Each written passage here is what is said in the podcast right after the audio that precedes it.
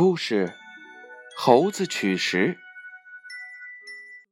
加利福尼亚大学的学者做了这样一个实验，把六只猴子分别关在了三间空房子里，每间房子两只，房子里分别放着一定数量的食物，但放的位置高度不一样。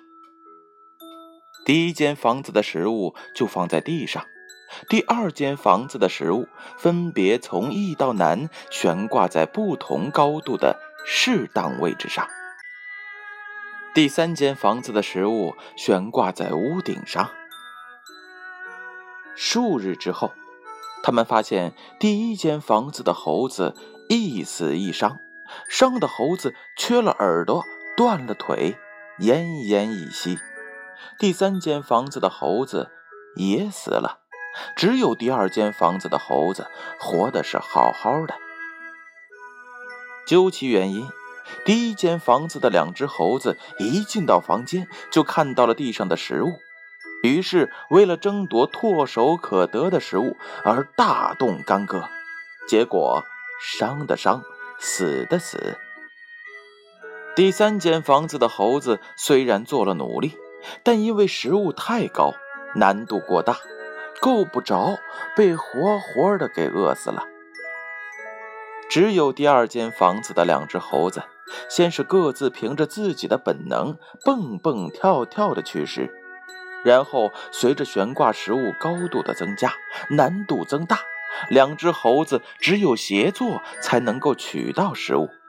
于是，一只猴子托起了另一只猴子，跳起来取食。这样每天都能够取得足够的食物，很好的活了下来。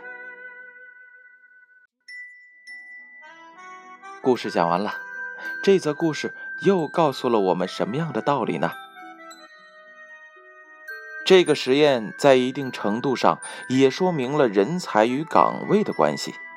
岗位难度过低，人人能干，体现不出能力与水平。选拔不出人才，反倒成了内耗式的位子争斗，甚至残杀。其结果无异于第一间房子里的两只猴子。岗位的难度太大，虽努力而不能及，甚至埋没了人才，有如第三间房子里的两只猴子的命运。岗位的难度要适当，循序渐进。这样才能够真正体现出能力与水平，发挥人的能动性和智慧。与此同时，相互间的依存关系是人才间的相互协作，共度难关。